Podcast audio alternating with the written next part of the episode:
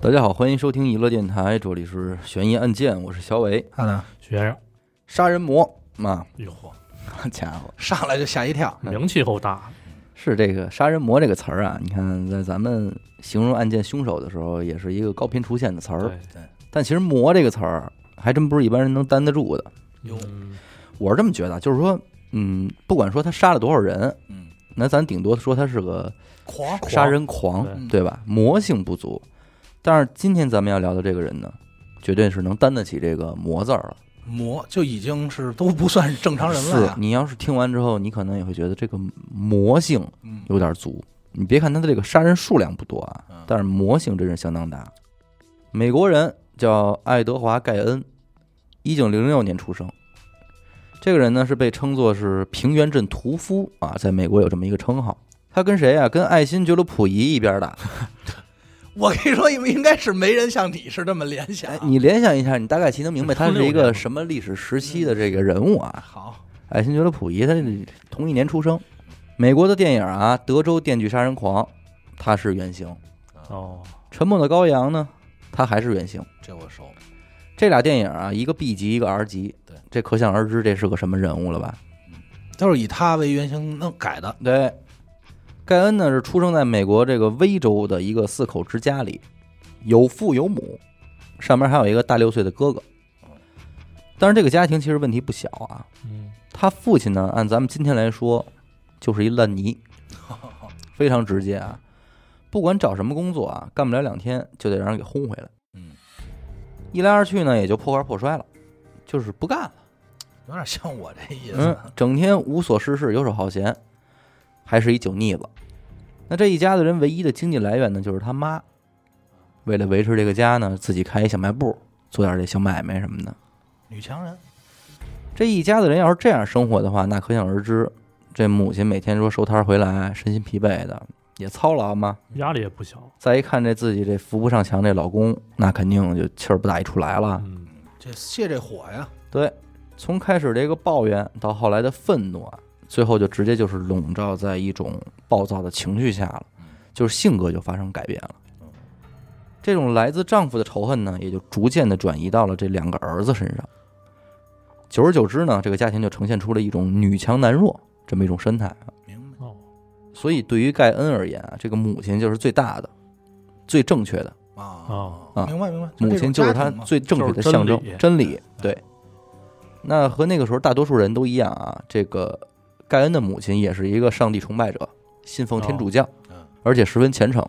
但是很遗憾的是呢，在这种生活状态下呢，信仰也没能让他保持住一个特别平和的心态。嗯他对孩子们的教育啊，也是一种十分扭曲的观点。怎么说？每天他会给孩子们上课，就关于这种宗教的课，嗯，比如他会经常呢会用十分笃定的语气和口吻就跟这俩孩子说，说记住了啊，你们爸爸就是一臭狗屎我操，啊，就是就这么直接，哎，就不是说骂，就是肯定。肯定的告诉你们，因为他，你想他妈在这家里就已经是至高无上的了，对给宣判了，就是告诉你们，你们爸爸就是臭狗屎嗯啊，完全没有用的废物嗯。你们两个人呢，跟他一样是男人，所以你们也是废物。哦，哦，这么说，哎，就咱性别这儿就给卡了，对，你们现在享受到的一切都是我给你们的，嗯，所以呢，你们一定要感谢上帝，离所有的女人远一点儿，因为女人是魔鬼。嘿，这她不就是女人吗那？你看这番话吧，咱不知道说是不是翻译的问题啊？对啊这在咱们看来，这逻辑支点就不是很足，没错啊，这个太胡闹了，就甚至这些内容，你说连起来看，感觉都没什么联系，嗯，你就很明显，他妈看上去是在教育他们，但实际上就是在发泄自己的情绪嘛。骂街呢，对，但是他说女人是魔鬼这一点，我其实真的有点没弄明白。嗯，不理解他为什么要给儿子灌输这种我跟你说，这就是标准的仨人说话，嗯男人是男人都不行，没臭狗屎，女人是魔鬼，这世界上没人了，对呀、对吧？就不理解他为什么要给儿子灌输这种女人是魔鬼的概念。对，你你这太混乱了，你让他恐惧女人，这有什么意义呢？本来他母亲就这么给他洗脑啊，嗯，他父亲呢，平时对妈妈的责骂就是已经是一种充耳不闻的状态了，就是你骂我，我也就不无所谓不原也，滚我刀也肉不吭嗯声，哎，我就滚刀肉我就攥一酒瓶子，我就就挺 好，哎。挺混的但是对这俩孩子，他他爸就没这么好脾气了，啊他喝点酒，他就拿这俩孩子撒法子，啊，打孩子。大的惹不起，我还哎惹小的，对，那这局面其实就是父母俩人都在用孩子出气，嗯，只不过父亲出气的方式是在肉体上更直接一点。打，对，而母亲呢，这个出气方式就是在思想上、精神上精神上的。对我就是折磨，也不能说是折磨，就是他通过我跟觉这得俩孩这子是，洗脑吧？，对，就是反正都是出气吧。对吧？一点一点给你渗透进就去，骂街嘛。这个大六岁的哥哥还好啊，但是对于这个小盖恩而言嗯，爸爸打他这件事儿，反而更加坚定了母亲对爸爸的定义，啊，嗯，说爸爸真是一个，确实是一个没脑子的废物臭狗屎，啊，这确实是这个 确确诊了缺长了。啊，是没法信赖的。您琢磨也是，是为什么呀？他妈那边说你爸是臭狗屎，他就拿孩子发下那个泄气泄火，他为什么不找他妈刚去？嗯，那肯定啊，这久而久之呢，就让他对母亲的这种强权就产生了这个过度的依赖。嗯我们小时候或多或少也都经历过父母吵架这样的事儿，嗯对吧？情急之中，如果妈妈说过一些过分的话，其实我们也都听到过，没错，但我们其实并没有十分的确信。那为什么盖恩就被洗脑了呢嗯？这里有一个十分关键的原因啊，就是这一家四口人对于盖恩而言，几乎就是他能接触到的所有人全部哦全部了。因为在盖恩七八岁的时候，妈妈呢就觉得自己家这个家居的这个居住条件太差了嗯啊，于是就把现有的房产呢全部变卖，然后举家搬到了平原镇的郊区，在这儿呢是购置了一处这个农场，在一家四口在这儿生活，啊啊就是完全就是彻底远离人类啊与了。世隔绝。我操，这也就是最后爱德华·盖恩被称作是平原镇屠夫这个称号的原因，因为这个平原镇啊，在当时来说人口也就八百人上下，嗯，哦很小。小村儿，对，这个镇上人人就很小，不对， 而他所处的这处农场呢，又位于郊区，离他们家最近的邻居啊，在两公里之外。嚯，串不了门儿。这就可想而知，这一家四口几乎就是把自己给隐居了，嗯，是都不跟外边人接触了。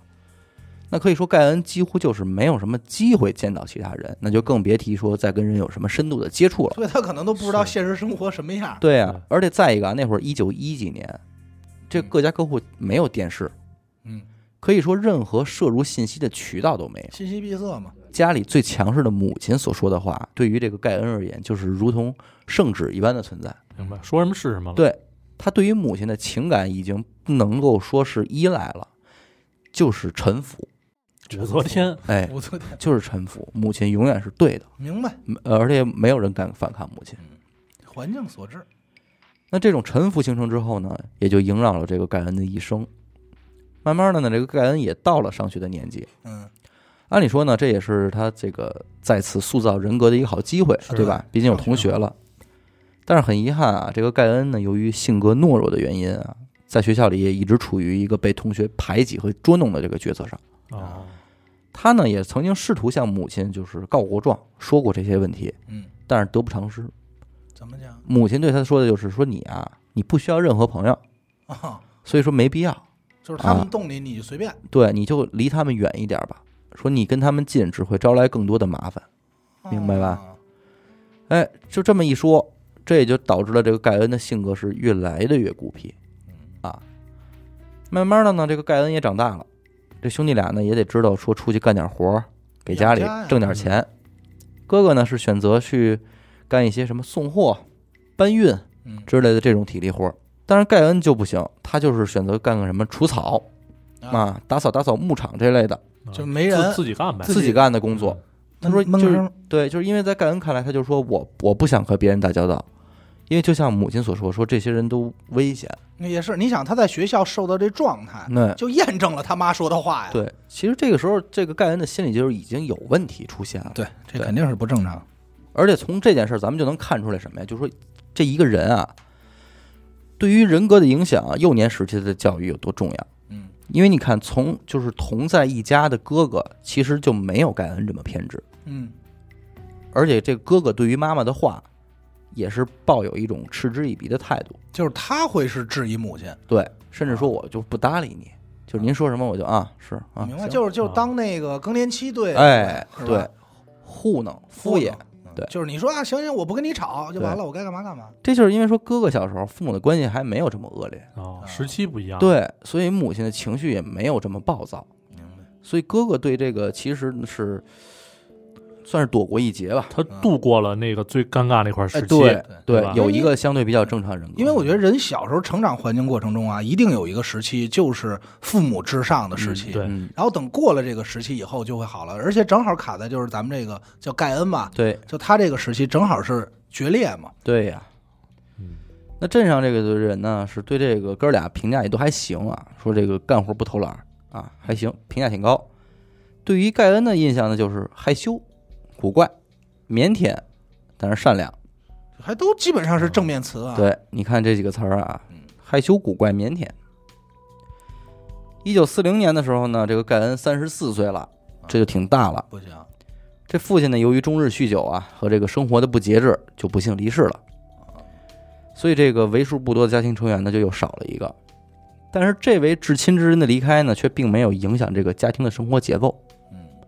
母亲啊，甚至在这个父亲走的当晚，啊就借着这个事儿，又给儿子俩上一课会还来，啊，说你们看啊，你爸爸就是因为懦弱、无能、废物，所以他就这么早就离世了。臭狗屎，臭狗！屎！哎，而且我跟你们说啊，他现在已经下地狱了，哟，在地狱正在遭遭受无尽的折磨呢。这多所以吓人！对啊呀所以你们一定要小心，不然你们也是这个下场。啊可以感觉到这会儿母亲其实有点精神不正常了，嗯是吧？你得说不光是盖恩封闭，这一家的人都住在这偏地儿啊。嗯，他母亲其实也接触不到什么人了，后期对嗯那这种压抑的情绪持续几十年的话，可能多少还我是得估有我点估计就是已经这人就，咱这怎么说说句不好听的，就是疯了，疯了。就是疯了。按理说，这个父亲去世了，是吧？剩下两个儿子带着妈妈，这个即便是性格古怪，但是顺利的过完一生应该不成问题，是嗯吧？？这唯一看不惯的父亲已经去世了，那按理说也不该有什么矛盾点了呀。对，哎，这个生活显然它就不是一成不变的。嗯在父亲去世的这个四年之后啊，时年四十四岁的盖恩哥哥坠入爱河，和当地一个这个离异妇女俩人好上了。哟，那这不行啊，这违反了他妈的宗旨啊！，对呀、我不是说骂街啊，啊， 这件事儿不等他妈反应，嗯首先就给盖恩吓坏了。盖恩是当听到这事儿的时候，他先坏吓坏了，啊，他觉得哥哥就是疯了，啊哎，呦，因为母亲明明说过这个女人就是魔鬼啊你，抗旨不遵啊，对你抗旨不遵，但是这哥哥你居然跟他们谈恋爱，我你居然敢接触女人，走那么近，完这了这对盖恩而言是一件非常恐怖的事是儿。往枪口上撞，对，，找死！然后当妈妈知道这件事儿之后呢，也是勃然大怒，嗯就并且勒令哥哥说：“你必须分手啊，嗯，必须离开那个女人。”嗯那些恶魔呀，这其实就真挺奇怪的啊！你说当他妈也是当奶奶的岁数了啊，嗯怎么会不希望说抱个孙子？不知。道啊，这个嗯真关是键是他妈打一开始说这话的时候，可能就已经把这念想给断了。，对啊，而且你要说是因为你看不上这女的啊，因为人家离异，那你有情可原，你得想想你哥，他哥四十四四了，了，对，你也是在这年在那个年代也算老不是年人了吧你哪怕要挑挑，他都应该说这么句话吧？嗯说你看看别的姑娘，这也是一挑的事儿。而且你想，这时候都四十四了，嗯，这这哥俩一三十多，一四十多，他妈可没着过急。对呀、说你该找个女朋友了吧？就是没说真过是这也事是儿，打心里不希望这哥俩找，就是压根儿是奔绝户那么过的， 对你知道吗？但是怎么都不行啊，他就认为这大儿子这样做就是在堕落。呃，绝对对不能接受，太堕落了。那哥哥对于母亲的这个训斥呢，其实以前是向来是不予回应的，嗯，这回就不行了。嗯这面对这个母亲的阻止，哥哥就是非但没让步，反而就跟母亲吵起来了。明白。刚一下子，这也太正常了。你这谈恋爱吗？人不是说这个媳妇儿和这个妈、嗯婆媳关系对啊，很容易啊，这盖恩看见这一幕吓坏了，说这么多年没见过，这场面他从来没见过，他从来就没有人看见过有人反驳自己的母亲。是，确实是，那从父亲到哥哥，再到他自己，就是这是他第一次见到这种场面，就是有人跟他的母亲在对刚，对刚。我对操，这真是是个家。就这更坚定他一认知，就是你看这哥哥确实疯了，嗯啊确实疯了，被魔鬼附身了，他都敢这个跟妈妈对抗了嗯。这肯定因为这女人是魔鬼，哥哥跟这个女人在一起了，所以哥哥疯了，扰乱了他的心智。扰乱心智了。而母亲作为这个盖恩心目中这个至高权力的存在呢，嗯盖恩也是没法容忍，就是说哥哥这样跟母亲说话的，啊，这也是伤害了他内心最权威的一个存在。就是有一嗯方势力驳倒了我的这个，对啊，权我威这么信仰的东西，嗯你怎么能对他这样呢？对对对，于是说，这三十八岁的盖恩呢，就是第一次的也和哥哥发生了争吵。嗯他认为哥哥对母亲的忤逆呢，最终也会把他带入地狱。啊啊，而哥哥呢，情急之下也是说了很多对母亲不是很恭敬的话，并且说弟弟说你就是一直被骗的，如何如何，就开你始出去看看世界去对吧，，就把这个窗户纸给捅破了，等于，人外头都好着呢，所以那就可想而知啊，崩盘了。这一年的五月十六号，盖恩就到这个当地警察局报警去了，说自己家附近这木屋嗯发生一火灾，啊，那自己哥哥在救火的时候不幸遇难了，烧死了。警察出警来到现场之后呢，发现其实这个案件还疑点不少，嗯因为尸检结果显示，这个死者这头部啊应该是遭受过钝器的重击的，哦，哎，而且这个死亡时间应该是五月十五号的下午，就头一天，对，但是盖恩呢，确实等到了五月十六号才来报警，就这一切就似乎都不是很合理。但是兴许是因为当时这警察说有点玩忽职守，着急，哎，又或者说说对这个盖恩比较信赖吧。反正最终呢，警方还是以这个意外死亡来这个结的案，嗯，就给草草了事了。草草了事，不了了之了。但是其实咱们按现在这听，肯定就知已经知道是对啊谁下的盖手恩的了。事儿，对确事实也是啊，就多年哦之后被捕后的盖恩在警察局也是坦白了。你看这个罪行，说承认这个哥哥确实是他自己亲手杀害的。这哥哥死亡之后呢，盖恩觉得这应该是一件让母亲特别高兴的事儿，对，因为这个对哥哥也是一种惩罚呢，也是一种救赎。他觉得，啊，对我就帮你解决了，了哦，这里还一救赎的事对儿从啊魔鬼手里夺回来的，对你，因为你现在死了，你就不用下地狱了。嗯如果你再跟他结婚的话，你就得下地狱了。对哦，你哎这我跟你说，这层逻辑咱想 不到。其实你从这个就是他帮他妈去驳回他哥哥这些言论来看的话，嗯，嗯嗯就是盖恩是从中其实他是想让这好的，对对吧？对让家庭好对的，对对，因为他跟他哥还是有感情的有嘛感，嗯。他这样呢，说我救了我哥哥，我就不至于让他酿成大错。嗯啊但是这个事实是，当母亲得知了大儿子意外身亡的消息之后，就十分伤心，那是啊，一下就病倒了。丧子之痛啊，就看来对这妈妈影响还真不小。嗯哦，长实际上子他也不知道到底发生了什么事啊对儿，他不知道是对吧谁他妈杀肯定的，他是就不知知道道大儿子没了。啊因为你琢磨，要是他妈知道的话，我估计他妈也不允许这盖恩弄他哥，对，这太混了。转过年来，这个六十七岁，他母亲啊，也就在家中逝世了。啊，那从哥哥到母亲的离世呢，其实一年的时间，嗯，连续两个亲人啊就这么着直接离盖恩而去，而且最重要的是母亲啊，嗯，这个是被盖恩视为全部精神的支柱啊。精神领袖，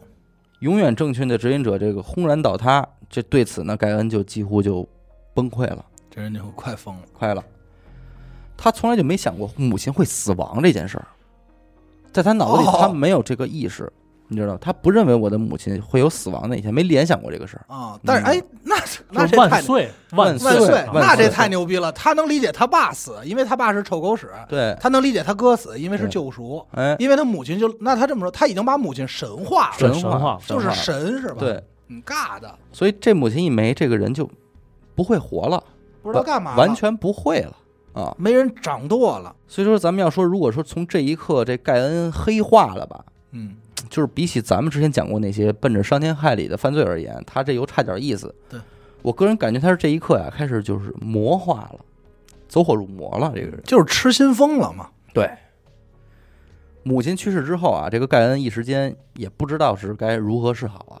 就就麻爪了，不会了，身边也不存在任何亲戚朋友嗯，说有个主心骨能帮他处理这个事儿，没有啊，因为这几年经过他妈的努力，都已经帮他对们断的挺干净了，这人缘儿都散干净算了。干净了。你想啊，他妈是给自己梳理的多好啊！对呀、母亲这遗体就在这床上放了七天，啊，整整七天。盖恩呢才想办法说将母亲，要不然给下葬吧那不是太丑了，可能啊这，就才想到这一层，哎，但这个呢也并不意味着说他接受了母亲已经离他而去这样一个事实。啊，这都不接受。他为了在平时生活中营造出一种母亲依然还在的这个假象啊，母亲的整个房间乃至于说她存在的这个整个家，嗯，都停留在了母是去母亲去世那一天的样子，哦，封存了呗，对，就相封当于存，了，什么都不动了。哦，那我能不能理解，就在这一刻，他已经把这人就把他自己都封存了呀？啊呃，他自己倒还倒还在动，啊，还得躲。但就是整个嗯这段记忆，包括场景就固定在这儿了。对，嗯除了他生活必不可少的，比如说什么厨房、卫生间，嗯，包括他自己睡觉要用的这个小床、单人床之外，其他的这个家具就从来没有改变过样子，甚至也能连也能家具理解都不曾移动过啊，嗯留个念想嘛，留个其实念是想，。那不是，我觉得都不是念想，他肯定在心里还认为他妈没死呢。就嗯，在这飘着呢，可能对这种但是仅仅如此呢，仍然不能满足他对这个母亲的思念。嗯，那在某天夜里呢，这个盖恩就换上了母亲生前穿的这种长裙哟什么的，在自家的这个屋子里就来回走动，把灯都关了啊，来回走，我的哎妈，这 这这真的这个有点吓人，甚至会跑到屋外的这个农场啊，就对着月光跳跳舞什么的。这也就是他们家住的偏。 我跟你说，但是住的偏这不更瘆人啊？那会儿这谁没要交是通从他不们发啊家达，经过一下，不得吓坏啊？是反正要是我的话，我肯定疯了。嗯，这一下反正就是魔就开始了，嗯，魔已经崭露头角了。癔症了这人。因为之前咱们也提到过呀，这盖恩位于平原镇的家是十分偏僻的，嗯，周围邻居都在两公里以外呢。离邻居虽然远啊，但是他家有一什么好处？啊离这当地的公墓挺近的，这好处嘛，这是这一个 这怎么听也不是一好处啊，这不就是守就是坟人吗？下葬方便，守坟人。嗯时间长一些之后啊，这盖恩也不能满足于只是单纯的穿着这个母亲的衣物了，他还是想跟母亲沟通啊有接触对交吧交流哦交流，哎呦，所以就经常半夜啊独自到这个公墓蹲蹲在这个母亲的墓碑前嗯，和母亲就聊天儿，诉说这个自己的所思所想，我我今天怎么着了啊什么的，跟母亲就聊天儿。这也还行能。接受思能念接成受疾都都这种都状态，不过确实就以他现在这状态，跟他妈也聊不了两句，他半夜去，关键这你 说这这事儿，就是找去，啊就是找去。这事情的发展呢，想必有些人应该可能也都意识到了啊。这日子周而复始，终于是在某一天的深夜，嗯，盖恩呢再次来到了母亲的墓碑前，凝视了墓碑良久之后，这个盖恩就挖开了坟墓，哎呦嗯憋不住了，我肯定是没想到这点。嗯，打开了母亲的棺椁啊，并且把尸体的头颅和双手拧断，带回了家中。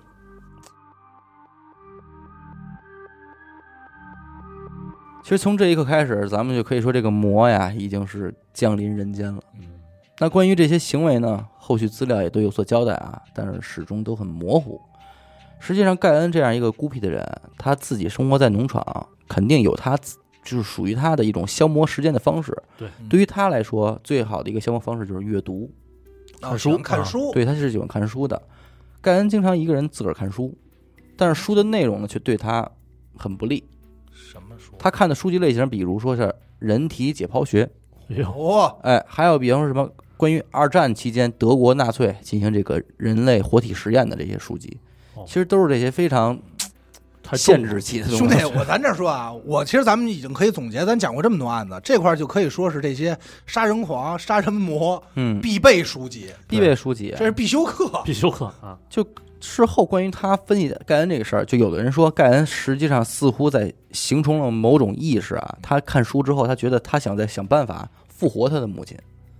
哦，仪式哦，巫术，对他想复活他的母亲，但是也有人说呢，实际上盖恩是希望可以让自己变成女人，然后来变成他的母亲，变性手术这哎种，，以达到说我我变成女人我就不用下地狱了这么一个结果。反正总之，他从挖开母亲坟墓的那一刻，这个杀人魔就已经是被彻底唤醒了啊。从那以后呢，这个盖恩经常就半夜前往墓地找找什么？找东西啊。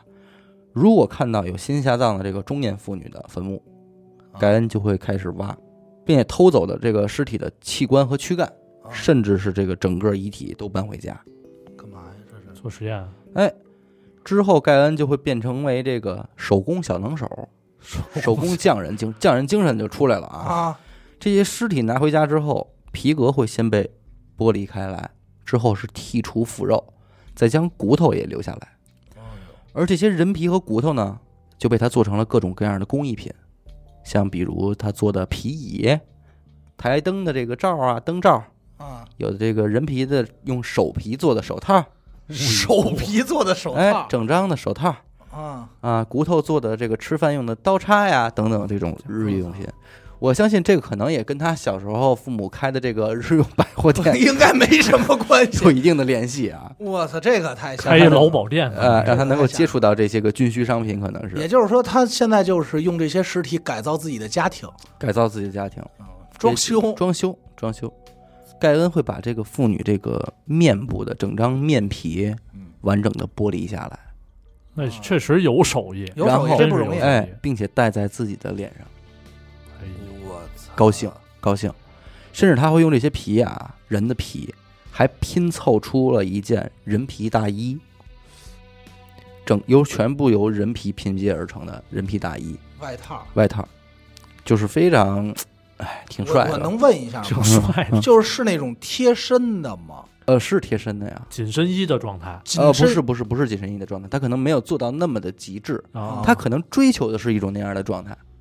能明白哦吧，我能明白，就是说， 就等会儿啊，有点太膈应了。对，就是他穿上以后，从外观上不是说一件衣服，而嗯是看上去让他这体态像一个女人。他是这样追求的，但是他就是做完咱之后嗯咱们先不说做工，就是说他他是想要这个状态。对对对，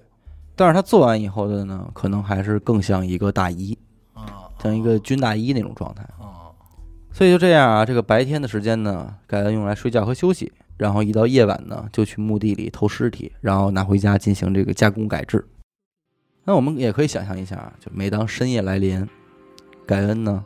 戴上人皮手套，啊和人皮面具，嗯，哦身穿人皮大衣，漂亮。在自家远在这个郊区荒无人烟的农 场，对着月光跳舞，这就是魔本有人啊有点那个画皮那意思画皮画吧皮画皮，对， 对呀、事情仍然没结束啊，嗯，单纯是尸体也已经满足不了盖恩的需求了。还要什么呀？在一九五四年的年底呢，盖恩来到了镇上的一个酒吧。嗯，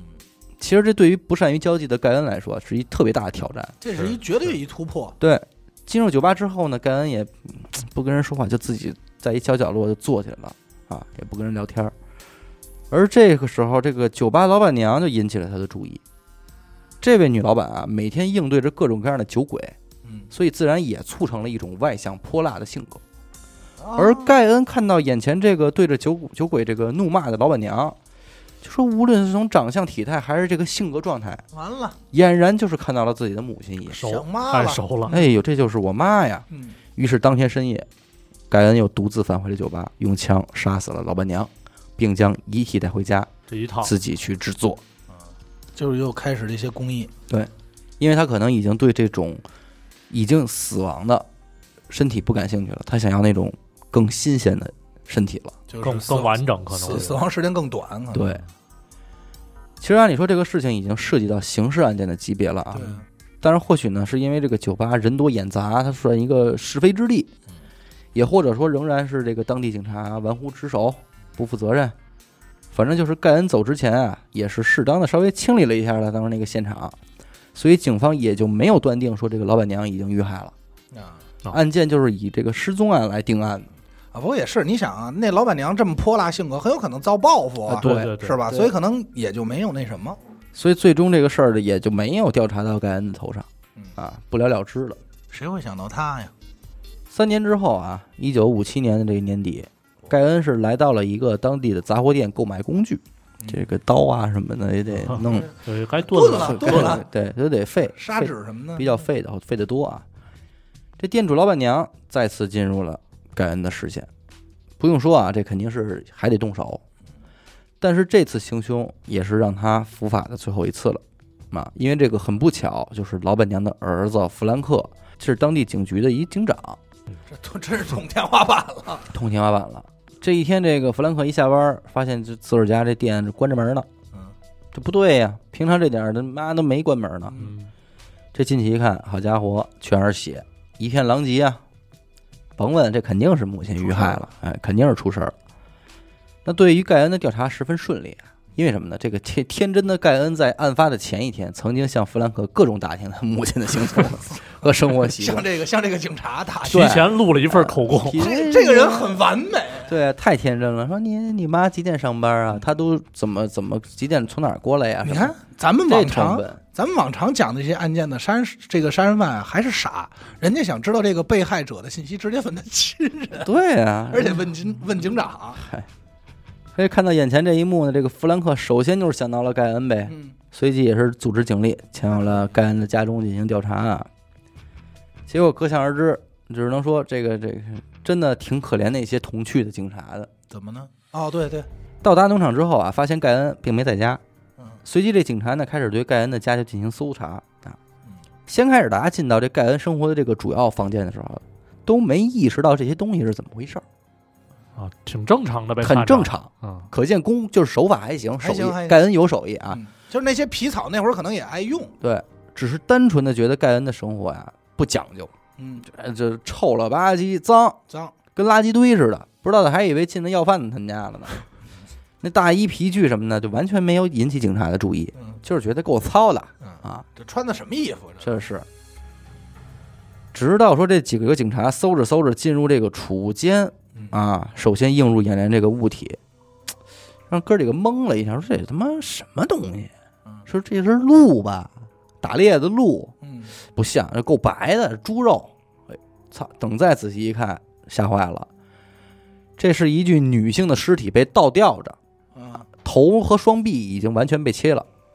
哎呦，躯干是从阴部一直到胸部完全被划开，并且已经掏空了内脏。我操，所以说，你说这玩意儿它是他是不是认不出它来？是认不就出来，办事儿嘛，这种半扇儿，啊，整个半扇儿跟那儿吊着呢。我刚才就就猜到，我说警察要去他们家，不吓坏那了？屠宰场的规格呀嗯，不算完呀，旁边那托盘里放着一颗心脏，嗯，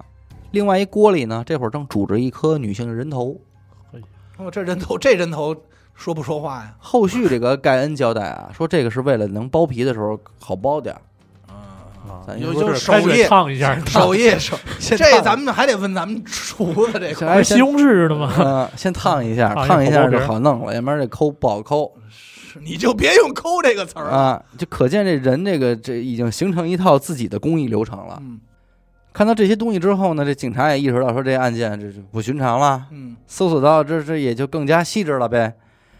而当他们再次回到主屋去翻看那些工艺品的时候，也意识到了这些他妈究竟是什么东西了。嗯，那是，后续采访一个当年的警员的时候，对方说：“说我不知道地狱是什么样，嗯，但是当时我觉得我自己就身处在地狱之中，啊，后背完全紧绷着，浑身都是汗水，我估计这要搁我没进去我就疯了，然后就吐吧，妥吐妥到现的在心理阴影。那是，这个几天之后，这盖恩自个儿回家来了，能看到警察呢。这天真的盖恩张口说了：“说那个，你们要是调查那杂货店杀人那事儿，我不知道啊，这大聪明 了，这是这太聪明了，嗯，可别问我，我我我可不知道。”哥儿几个一看说：“呵这倒省心，省心。得走吧，那就不费吹灰之力给盖恩就给抓了。这盖恩被捕之后呢，先是对自己所做的这些事儿拒不交代，说我没有，我可不承认我我没有不知道。但是大家都明白，他这么一个很少和人接触的这一孤僻者，这面对警方的审讯套路，基本上没有什么抵抗力，嗯，使点招儿，对吧？就就就就弄了。对，很快呢，盖恩也就完全交代了自己的罪行，承认呢是说是是自己杀害的酒吧老板娘以及杂货店的老板娘，甚至当年自己的哥哥意外身亡的事儿也都供认不讳了，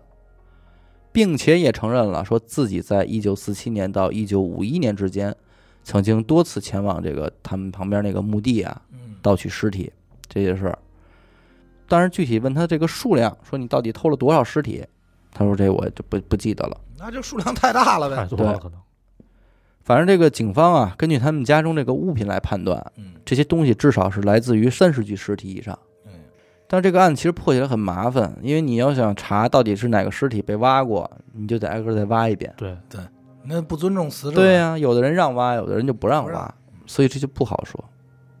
但是盖恩自己也表示过，说自己我就是挖来做这些东西，我从来没有食用过这些尸体，嗯我也从来没有做过奸尸的行为。那制作这些大衣呢，也就是为了，确实是咱们刚才推测的，确实是为了穿上之后呢，来完成自己所谓的那种理解的变性，就是为了变身用的。变性想变成女性。那当警员这个询问盖恩说对自己这个所作所为，你后悔不后悔？你有没有觉得你对不起这些人的时候，盖恩就流露出一种不置可否的神情，没有忏悔之心。就这我不估计明。白，可能对，对，我觉得他可能就不懂，对，他什么啊都不知道。说这个我有什么后悔的呀？就玩儿嘛，那对于盖恩的审判呢，也是在这个一九五七年十一月二十一日进行的。当然，美国那套法律呢，咱们也都了解啊。嗯这个精神病机构也是鉴定了，认为这个盖恩呢不适合接受审判，于是就被带回了这个精神病院继续治疗嗯。一直到九年之后的1968年，这个盖恩才再次被传唤审判，而且是在当地的这个精神病医生的陪同下啊。嗯那医院对他的诊断呢是有患有慢性精神分裂症，故而呢这个判定盖恩无罪，并继续交由这个精神病院进行这个刑事治疗，一直是待到一九八四年，盖恩身患癌症，死在了医院内，享年七十八岁，比溥仪活得 长。这 怎么最后又回到溥仪这儿去了？你要想长寿啊，长寿是个魔吧？是魔术，不像死之前那些杀人犯说我要杀了你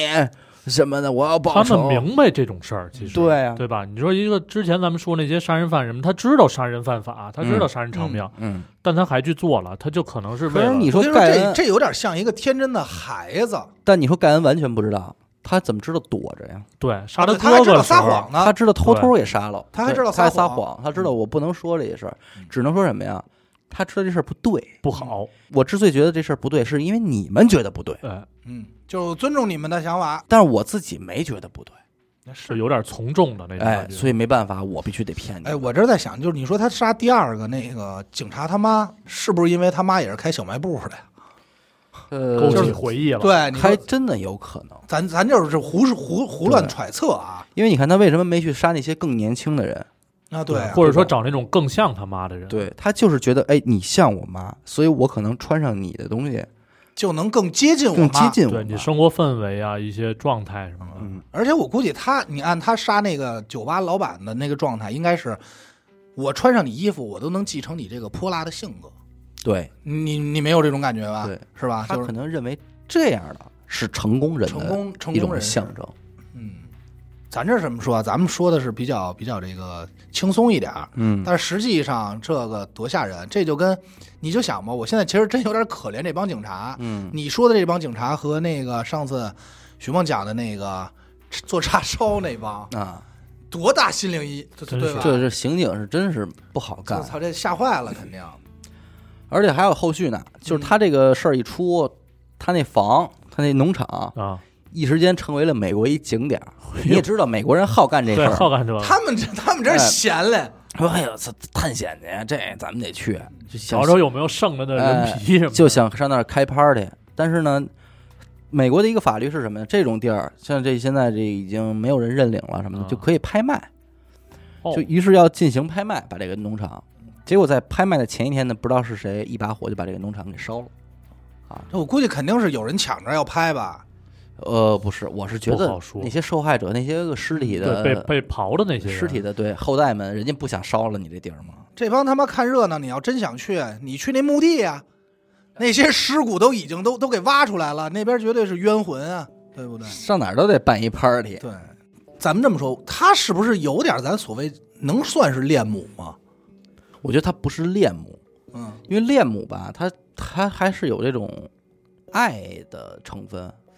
他咱是一不些清行为上的咱咱东不西嗯清楚啊，因为如果只是单纯听听这个行为啊，嗯我觉得他他有恋母，但是你说他也没有这种可能他更多的是敬佩和敬仰，对他母亲有是崇那种拜、迷信。迷迷恋对、对对，迷我信刚开始就迷信就对吧想他们家可能感觉就是一个小的邪教似的，对对对，小对邪吧教，小邪教，啊小型邪教因。为他刚才说的时候，你知道我想起一人来吗？啊嗯，曹睿，曹睿子，曹丕的儿子，哦，就是他演的那个，不就是这么一个状态吗？对，因为咱们可能不太了解历史啊，嗯但是据说应该考证过，就是曹睿可能多少也有点儿就是这种恋母龙恋母。阳之好，对，咱不说他还不是说龙阳之好，但是那里边演的好像确实对要不尽是人他是个意 gay 是嘛啊对，但是他其实还不完全说是 gay 这么简单，就是你看他对他母亲崇拜，请来这么多画师画他妈，然后你画的不像，或者说你这笔没点好，这点了一痦子，这就拉出去砍头的，就是你想他那种崇拜，就是你不感觉多少就也有点这种对就变态的心理。对对对对对，就是有点成魔。嗯，心理上的事儿，但是行为可能不太一样，对吧？嗯嗯，还有就是说，这个他刚才说这穿这个人皮，你知道嗯现在淘宝有卖的， no，就是咱们我其实我也不认为他是全真人皮，不不是不是可是能啊啊！我觉得他这可能咱就是说是假体嘛，就是这个硅胶做的，啊但是这个人穿上以后，肯定比这个盖恩的工艺要好，嗯，嗯贴贴身儿的合就跟胶衣似的。啊。对但是你穿上之后，你会变成一个，它是外边女性的皮肤，对，哦我前几年最早看这东西的时候，给我吓坏是什么呀？嗯是说有这个假乳和下体。就是你哦啊穿上给这帮这个变装爱好者弄的，你穿上以后就一看，我插一嘴啊，你为什么要看这个呀？我我买了 呀，啊，我买呀，穿 啊！对我买着穿呀哎。呦，我平时在这白天录音，晚上晚上我穿着那些到穿跳到舞，酒吧，你跟你跟你媳妇儿换过来 对我去那些酒吧，我蹦去，啊啊， 挨着啊吗？不要，咱们俩也是戴面具的是吧？戴戴面具，不不不不是，他早几年不 戴， 啊，他就是还关注好几年，啊这次哎 呦，不是我一会儿告诉你为什么我关注这事儿，太逗了。啊，他好像最早是不戴，他就是分体的，嗯，然后后来呢，现在出的是什么呀？是整张， 我能不能理解是跟那孙悟空那个《西游记》里边那个脸是差不多吧？不是他说的应该是身体上的，身体脸还不到脸那啊块儿还不到脸呢。后来就变化成什么呀？变化成这人啊，能整个穿上。嗯，手脚，然后这个就是从脖子这儿以下就全都是，那你这还是深，我看的那都是一跟一背心儿似的套上。不，不，那个就是那是升级版。然后现在的升级版，为什么我知道这事儿啊？是因为前两年出事儿了。嗯，再升级版就是面具，但连头都一块儿，连头都有，囫囵个儿的，囫囵个儿。然后那个你戴上以后，假发，你猛一看，就是说咱离远了看，或者你拍照片儿，就像一女人。为什么出事儿？就是因为前前段时间疫情期间，好多人不是刷这个直播嘛，出不了门儿，嗯好多人男男的就开始行骗，穿上这身衣服以后化妆，然后再加上在这个面具上化妆，面具上化妆，因为它这面具特别贴合你这脸，它可以定做，哦啊，然后你的微表情它是能传递的，哎呦，你能明白吗哎？呦，然后戴上假发以后，穿上再穿上点这个性感的衣服，在抖音这种直播平台上骗钱，因为这些直播平台是不是带美颜？嗯嗯你再想想这个，咱们抖音有一个功能，就是说照片能眨眼，嗯嗯嗯，你能明白？就是它能把这照片模拟一个虚表情，哦？咱们秃头也好，就或变是老各也种好技术给你合一块儿，就是你就换了一人。对，真的然后是再加变上身啊了，再加上一个 AI 换脸，然后他们就以这种做这种半就是所谓的色情直播，啊！我操，色黄波，不是对，但就是是我但是看嗯他他就应该就情绪就是那种吧，就是漏漏啊，几个勾啊，不小心对对对漏个点。我看三的级也直播是，就是对我对对看的那个，你看许梦不看是啊过哎吗？不是，我是也是刷抖音，他们那个就是卖假体那帮人，嗯他会就比如说一个女的可能长得不错，但就是这儿小，嗯啊，然后就买一假体穿上，然后去做直播，哦露出来什么对，有的，沟啊，哦，而且你知道吓人到什么程度吗？这东西我当时原本以为它就是就是统一的嘛，嗯，定做咱们这都说想低了，这东西它分肤色，对哦分色号，对，分色号，就比如说咱们比较黑的，人家就有偏黑一点的，让你弄完以后拿所谓这咱们叫什么粉底什么，就嗯是一喷，就感觉就是一模一样的，哦这就是你的身体，巨他妈吓人。这真确他实妈是一高产级业，因为你知道就，就这样，他们弄完以后，我看过那个视频，真的你看不出来。嗯哦。这嗯这而且这个现在这互联网真而是，且你琢磨，就是现在这帮咱说宅男啊，嗯还就喜欢看见好多萝莉，就是声音好听，或者戴个口罩什么的，对哦再做个变音，嗯然后好多现更在分不出来了。现在不好多那叫什么叫 CV 吧，嗯就是配音的，不是男生能发萝莉音吗？嗯嗯，然后个儿再小一点，像老王这身材，这弄完一套，人家骗说说骗了，这是几百万，就是分分钟，嗯，嗯就是勾引你一下，乐一下，然后哦，穿个丝袜什么的，这一动，然撩后下裙子什么的，哎，掏钱吧，老太 太，真行知。道吧？我当时看这就是因为我说我最近不是手头紧 吗，想挣点钱，你说这这是不是通过这盖恩来的这灵感？这真不清楚。但是要是的话，这可他妈太吓人了。对，而且你想，这东西咱这儿这这这就是扯淡啊！ 想一下，如果盖恩现在生活在这时代，有这身衣服，是不是就救了他了？对，还真是，但是也不好说，嗯他可能没这渠道，是就是怎么说呢？他他会不因为会想我到我这个点人儿？感觉他后期享受的真的不是变成这个结果了，嗯，嗯，而是制作的流程。当一个人，你什么事儿能让你冷静下来？就是我在拿这些东西去做这些个，就是我我想专注的那一刻，对，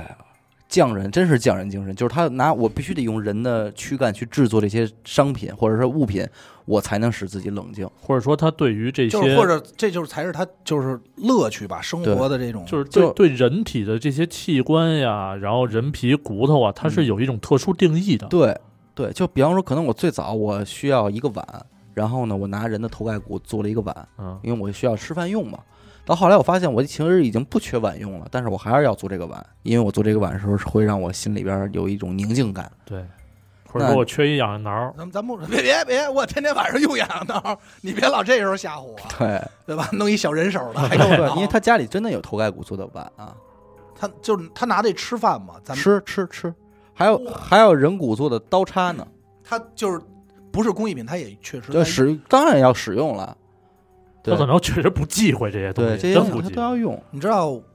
我特别小，应该是初一的时候，那会儿在动物园那边有一个展，嗯，那个展就是人体展，就是死人啊。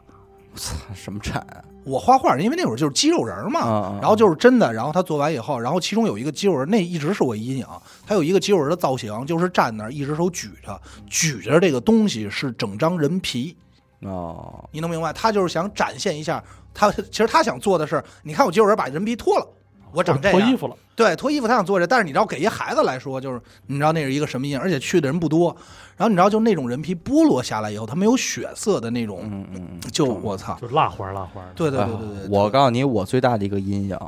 是我看过一个那个网上流传的廊坊那个杀妻案啊，的那个照片儿，那哥们儿给自个儿媳妇儿剥了什么意思？是包完的，你看的是躯体还是皮？皮呀、我看躯体我就更死了，我估计哦他给囫囵个儿给剥了，你知道吗？就是他包了一套那个你所谓的胶衣出来。我那我一看，我真的，我赶紧我给关了。我我就各位听众也不要去网上搜了、啊，别别搜啊，别搜啊，我也不建议大家去搜索那些个盖恩做过的物品，因为你看完了之后，网上肯定会有，但是你看完之后肯定会更恶心就是。反胃呗，对吃不下饭，你这就没法弄。我干过这事儿。什么呀？我上学的时候做实验，经常扒那扒些什人么皮，啊小动物的皮。嗯，但是人家说能退整张人皮，其实特别难。呃，就是嗯啊，他这肯定还是有工艺的。对对对，咱们说了嘛，这怎么说？这个刚才我不是说嘛，就是杀人魔的三本书嘛，嗯，什么犯罪心理也得研究研人体究，解剖人，体解剖去，还得研究研究巫术，巫术基本上这仨就差不多。挺，忙的，也挺忙挺的。忙。但是这个总体来说，我觉得还是从最初那一刻就已经对，埋下这种子了。埋下了种子。不过反啊更正多，还是反思的，还是我觉得还是应该说这个呃关于家庭的关系，嗯，以及对孩子幼年时候的这种人格塑造时期的一个重要的影响。影响。啊对对对，太不过重但是这话咱也就是说，他因为是出事儿了嘛，嗯但是其实也有很多就是从小家庭并不那什么的，嗯，但是长大并没有做出这些特别变态的事儿的。呃，你有他这么极致吗？完全接触不到任何人。就是坦白说，你对如那果倒现也在你没有打架的话，你孩子能看看电视，看看外 iPad，你也能知道发生了什么。对，盖恩这个是完全什么都不知道，与世隔绝。封所以闭，哎，所以你看，最终归类，人还是一个群居动物，还是群居动物。对吧？对别想着说我逃到深山怎么怎么样，嗯你肯定就就就磨了。好吧，感谢您收听一路电台啊，这里是悬疑案件。我们的节目呢会在每周一和周四的零点进行更新。如果您想加入我们的微信听众群，又或者是寻求商务合作，那么请您关注我们的微信公众号“一乐周告”。我是小伟，阿达，徐先生，我们下期再见。再见。拜。